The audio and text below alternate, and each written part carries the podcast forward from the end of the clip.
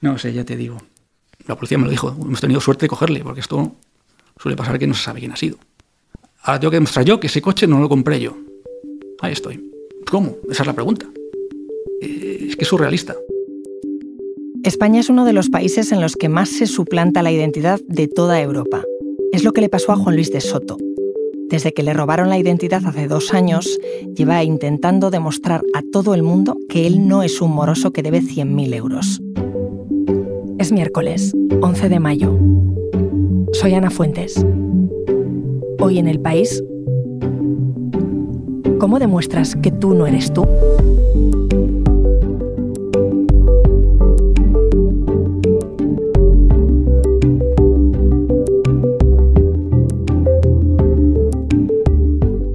Para entender lo que puede suponer esto, cómo te puede romper la vida una suplantación de identidad, está aquí Jordi Pérez Colomé, periodista del país experto en tecnología. ¿Qué tal, Jordi?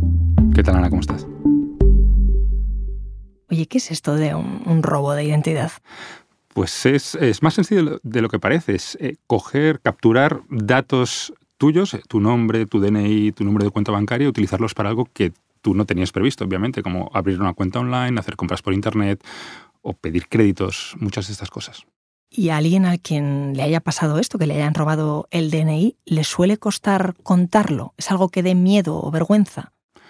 No creo. Hay gente para todo, pero por ejemplo en mi caso yo escribí hace unos meses un artículo sobre cómo se vendían documentos de identidad en Telegram, que es una app de mensajería, y varias personas me escribieron para saber si, es, si su documento perdido, extraviado o robado estaba vendiéndose ahí en esa app. Y uno de ellos fue Juan Luis de Soto, al que fue a entrevistar con una compañera tuya, Marta Curiel. ¿Qué tal? Soy Juan Luis de Soto, tengo 46 años, casi 47 ya. Vivo en Leganés y vengo a contar un casito que me pasó cuando perdí el DNI.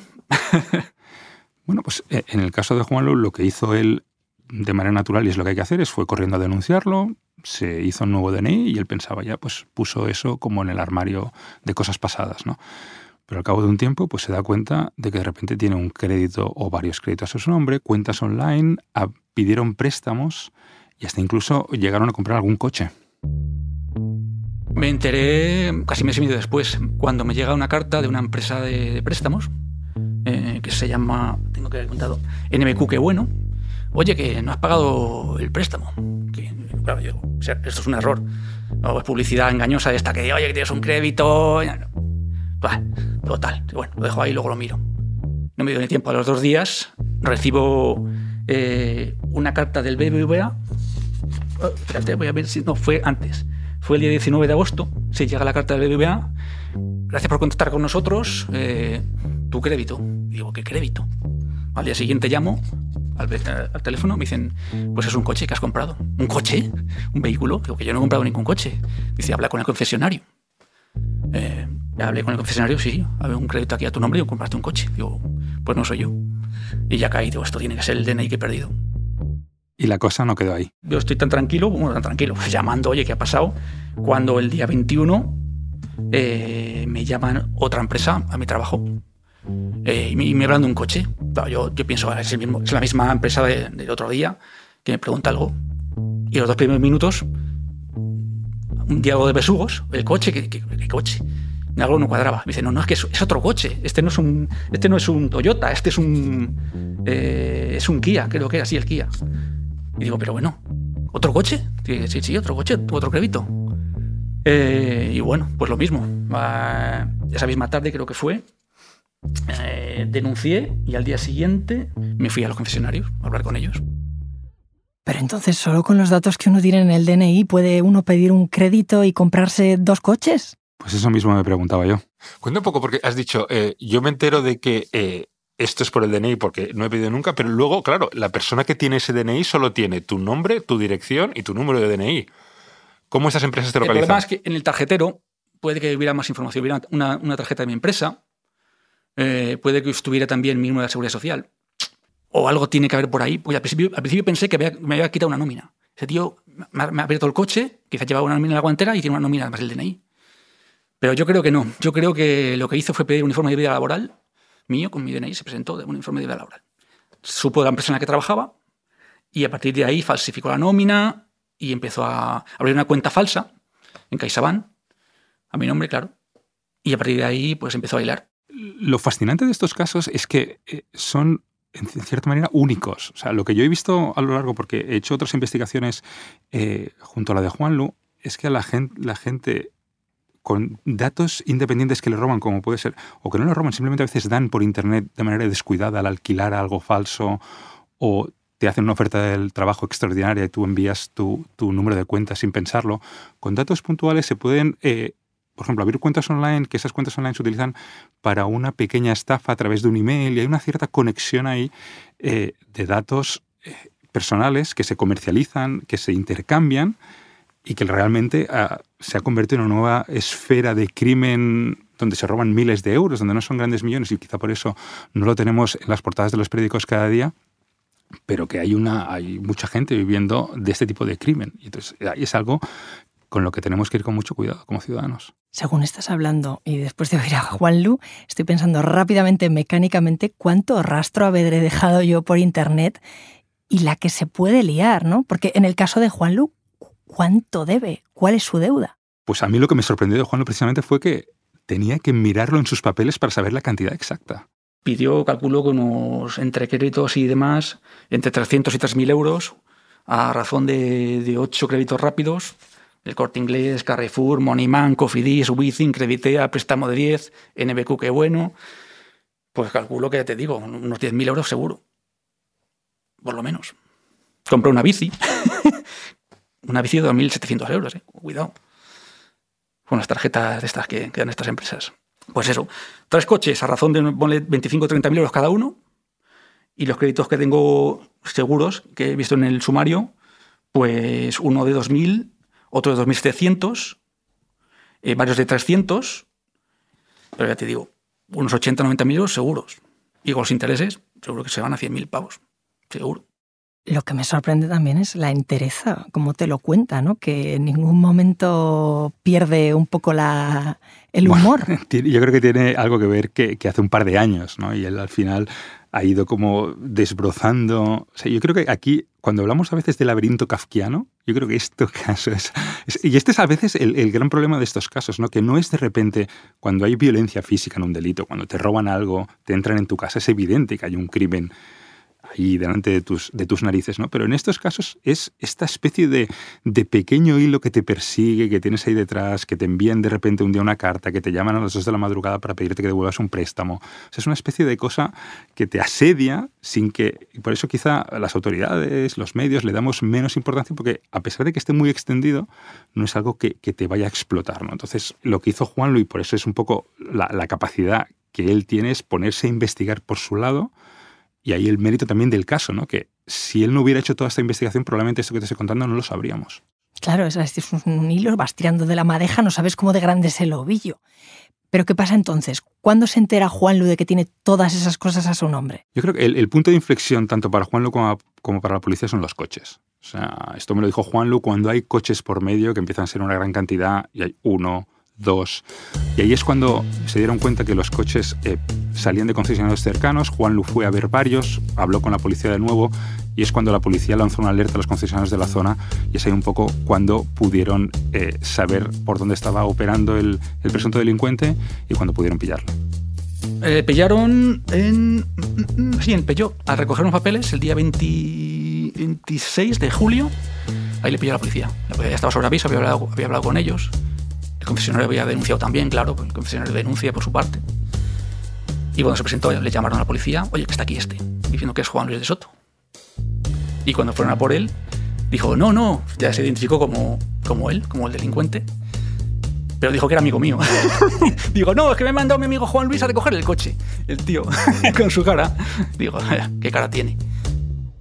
Es increíble porque al final eh, Juan Luis ha tenido que ponerse a investigar, a hacer todo esto él. Sí, sí, al final Juan Lu fue el que, el que tuvo que ponerse manos a la obra e intentar buscar. Y siempre en este tipo de casos, al final es, cuando alguien quiere un poco limpiar o distinguir lo que ha pasado a su nombre de su persona, es eh, el que da al final el paso para, para, que, para que eso ocurra. ¿no? Y Juan Lu además tuvo cierta suerte porque al subir tanto la cantidad y meter coches por medio, pues la policía eh, elevó las alertas y eso le ayudó. Le pillan, se identifica y a los dos días le mandan a la cárcel el juez le manda a la cárcel porque es un personaje con, con antecedentes, ya lo había hecho otra vez. Tiene antecedentes de estafa, de robo, de tráfico de estupefacientes, eh, de simulación también, ya te digo que lo había hecho una otra vez anterior. Y estuvo en la cárcel, no sé exactamente cuánto, pero mínimo 6-8 meses, hasta que le soltaron en libertad provisional, que es cuando se fugó. ¿Cómo que se fugó? Bueno, pues es más sencillo de lo que parece, pero sí, el día del juicio, digamos, no se presentó. O sea, estaba todo el mundo allí, Juan Lu, los otros denunciantes, el juez, todo el mundo esperando. Llamaron a, la novia, que era el teléfono de contacto que había dejado, y cuando se cansaron de esperar, pues lo declararon en busca y captura. Tuvimos allí todo el mundo, todos los confesionarios la policía, todo el pasillo lleno de gente, y no se presentó. Se suspendió el juicio, se puso en busca y captura, hasta que le pillaron, consiguieron pillarlo. Y entonces el juzgado, la audiencia provincial en este caso, llegó a un acuerdo con él y con la fiscalía para condenarle a año y medio de prisión. De los cuales, pues con la prisión provisional, prácticamente no entraría en la cárcel. Claro, hemos protestado, hemos dicho que en que queremos juicio y nosotros le pedimos cuatro años de cárcel. Y una indemnización por daños morales, además, claro, porque esto no, no, tiene, no tiene desperdicio. Y a ver qué pasa. O sea que la audiencia provincial llega a un acuerdo con el presunto delincuente y con la fiscalía para que vaya año y medio a prisión. Juan Lu protesta, dice que quiere juicio, pide cuatro años de cárcel y una indemnización. ¿Y qué pasó después? Pues que llega al juicio y lo que le ofrece el fiscal es ni indemnización ni años de cárcel. Juan los enfada y al final lo que consigue es una indemnización de 5.000 euros sin cárcel, que está por ver si la cobrará algún día, porque se puede declarar insolvente, pueden pasar mil cosas. Pero Jordi, estos son muchos meses de darle vueltas, de estar preocupado. Eh, ¿Cómo se puede vivir así? Bueno, pues ese es uno de los problemas en este tipo de casos. ¿no? De hecho, una de las cosas que más mm, enfada a, Juan es precisamente cómo desde fuera, tanto en empresas, en tribunales, incluso gente cercana, tiene esto, infravalora esto como pequeñas cosas. Hay una palabra que a él le, molesta especialmente, que es precisamente molestias, que es una vez le hicieron en un tribunal y él le vuelve loco. Molestias, molestias es tener que bajar a las 11 de la noche en pijama a tirar la basura. Eso es una molestia. Pero esto, 100.000 euros en crédito, eso no es una molestia. Esto es un perjuicio. Yo al menos tengo cuatro carreras y sé defenderme medianamente. Puedo moverme en fecheros de morosos, puedo consultar, puedo moverme por internet, pero esto le pasa a una persona que no tenga tantos conocimientos y se tira por un puente. Te, te vuelven loco. Directamente. A todas horas, llamadas, cartas. Eh, esta gente son perros de presa. Estas empresas de, de, créditos rápidos, les da igual que digas que no es verdad. Van a ir a por ti a la yugular. ¿Cuántas horas crees que has dedicado, te ha quitado eso? días y noches, dándole vueltas, buscando documentación, enviando faxes, enviando eh, burofaxes y un montón, un montón de tiempo. Claro, hay que tener en cuenta que, digamos, las operaciones del presunto delincuente duran unas semanas, un par de meses a lo sumo, pero estas molestias, que no son molestias, como decía Juanlu, pues llevan dos años y medio y siguen ahí, y sobre todo una de las consecuencias más comprobables es que Juan lo está en varias listas de morosos y si ahora quiere pedir un crédito personal, una hipoteca, pues probablemente tendría muchos más problemas, incluso tarjetas de crédito, abrirse una cuenta online, su nombre está marcado, digamos. Todo mi crédito, toda la posibilidad de crédito que tenía, se fue a garete. Yo tenía ING, me metí un día a las opciones de crédito, esto tipo de crédito, eh, eh, si te quedas sin saldo, te cubrimos. Ya, ya no estaba. Cualquier crédito que hubiera pedido estaría en problemas. O sea, si tú quisieras comprarte una casa hoy no podrías con hipoteca? Eh, yo creo que si miran este de morosos, todavía sigo, lo tendría complicado. Claro, pero ¿y entonces a estas empresas a las que el delincuente eh, les ha pedido créditos en nombre de Juan o ha comprado artículos en su nombre, también han sido engañadas, ¿no? Sí, de hecho, las empresas se personan en el juicio, pero hay que tener en cuenta que estas empresas están más acostumbradas con ciudadano a pie a asumir este tipo de cosas. Tienen sus pólizas de seguro y luego hay entidades bancarias que sin querer, entre comillas, pues cuando hay operaciones internacionales de transferencias y de sacar dinero por ahí, pues pueden llegar a cobrar comisiones, con lo cual es diferente la manera en que afrontan una empresa enorme eh, este tipo de problemas con, cómo lo afronta un ciudadano. Vale, y, ahora mismo, ¿cómo es la pues situación? para que veas que el mundo kafkiano sigue sin cesar más de dos años y medio después, em, a Juan Lu le embargaron una cuenta que tiene en un banco porque uno de los coches que sigue circulando por Francia, de repente, sin dos años decirle nada, el ayuntamiento de Leganés le pide el impuesto de circulación. Y como Juan, aparte dice, yo esto no lo pago por la gloria de mi madre, pues, pues eh, le han pagado la cuenta. Sigo figurando en tráfico como que es mío y Leganés me está pidiendo el impuesto de circulación. Por más recursos que he puesto, oye, que no me haces ni caso, pues nada. Estoy, me van a embargar, casi, para cobrar el, dichoso impuesto. Estoy luchando con ellos. Si, si no he pagado un impuesto, lo que van a hacer es embargarte la nómina para pagar. Pero de hecho que por mis cojones no pienso pagar voluntariamente ese impuesto. claro, el problema es que eh, su DNI sigue estando por ahí. Por ejemplo, lo último que me ha llegado es que mi casa está como mi dirección, está como sede social de una empresa. Me llegó una carta del registro mercantil de una, empresa de abogados que, están suscritos y te mandan publicidad. Eh, pues mira, pues si necesitas algo, pero yo no tengo ninguna empresa. Tengo que denunciarlo, porque llevo ocho denuncias. Denunciar también es pasarte media mañana en comisaría. Pero hay una cosa que no entiendo, Jordi. Cuando tú denuncias que te han robado el DNI, ¿ese DNI no sale de la circulación? Pues parece que no. Es una de las cosas que más intrigaba y, molestaba a Juan en el sentido de que él hace lo que debe hacer cualquier ciudadano, que es ir a renovarlo, decir que avisar de que se lo ha perdido, le dan un nuevo DNI con su nueva ficha de caducidad y todo, pero de repente el viejo sigue comprando coches en concesionarios del lado de casa. Es una cosa que más le sorprendía, decir, cómo pues, en conversaciones con policías, así, con cierta intimidad, le admitían que sí, que no hay una base de datos integrada donde un concesionario pueda consultar si ese DNI está vigente o no. Y de hecho esa es una de las fuerzas de la gente que se dedica a vender documentos en Telegram o en, la dark web, porque es ahí, digamos, donde un DNI con cierta vigencia pues vale bastante dinero. ¿Bastante dinero cuánto? Pues esta es una de las cosas más importantes ahora porque entre la prepandemia y ahora ha habido una, subida sustancial. O sea, hay empresas que se dedican un poco a investigar cómo ha cambiado y lo que en 2019 podía costar unos 50, 60 euros, ahora de repente vale más de 200. O sea, hay algo que claramente hay alguien que está como encontrando nuevas maneras de lucrarse con este tipo de, documentos. Que hay un nicho al final. La verdad es eso. a mí lo que me fascina de hablar con, con gente afectada es cómo los delincuentes dedican su trabajo y sus horas a pensar maneras para encontrar las pequeñas grietas del sistema. O sea, cómo abrir una cuenta online sin que se enteren que soy yo, cómo ir a un cajero, cómo entrar en Amazon y hacer esto. O sea, hay una... Claro, es, su industria. O sea, igual que tú y yo trabajamos de lo que sea, pues esta gente trabaja pensando cómo engañar a un banco con datos necesarios de una persona estrictamente necesarios y cómo se los pido. O sea, hay, hay una especie de industria ahí detrás fascinante. Bueno, pero para suplantar la identidad de alguien, al menos tendrás que parecerte a él, ¿no? Esta es la, gracia del, caso de Juan Lu, que tiene una sofisticación analógica que lo hace aún más curioso. Pero sí, está al final, eh, cuando Marta y yo fuimos a hablar con él, una de las cosas que más nos sorprendió fue ver que, el hecho de poner malas fotos en el DNI te puede afectar. Sí, se disfrazó un poco de mí y, hombre, la verdad es que parecerse... La, mala suerte que tuve es que en la foto del carnet me hice la foto con coleta, me hice la foto con las gafas, si no hubiera sido más complicado. Tú tienes la foto ahí delante, ¿se parece? ¿Cómo es? claro, se parece. Saco el DNI.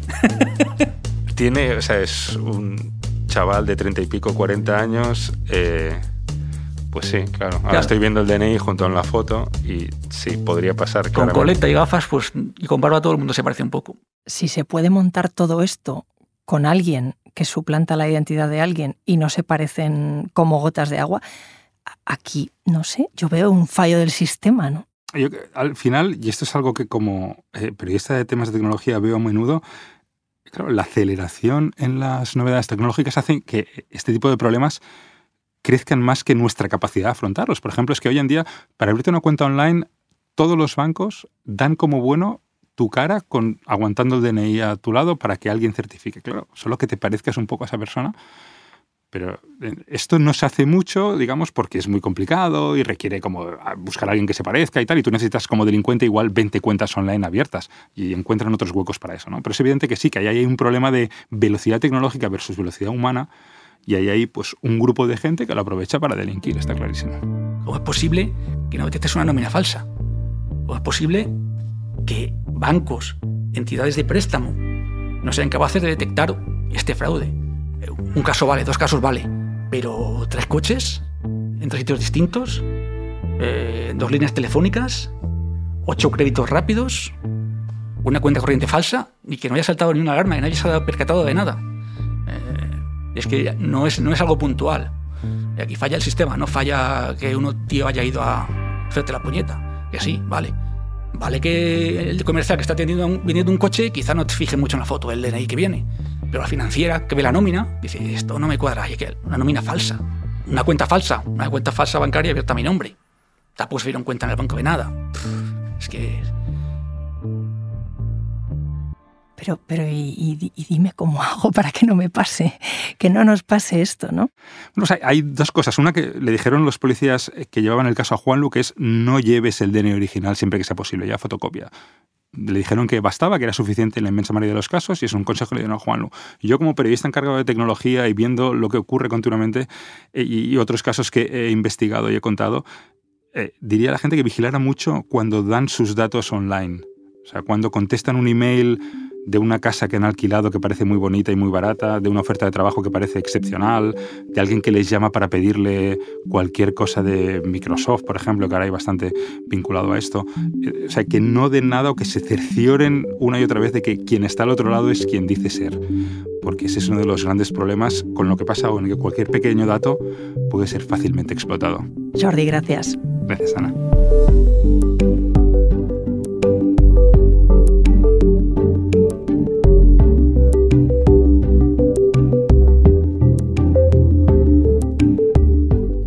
Episodio lo ha realizado Marta Curiel.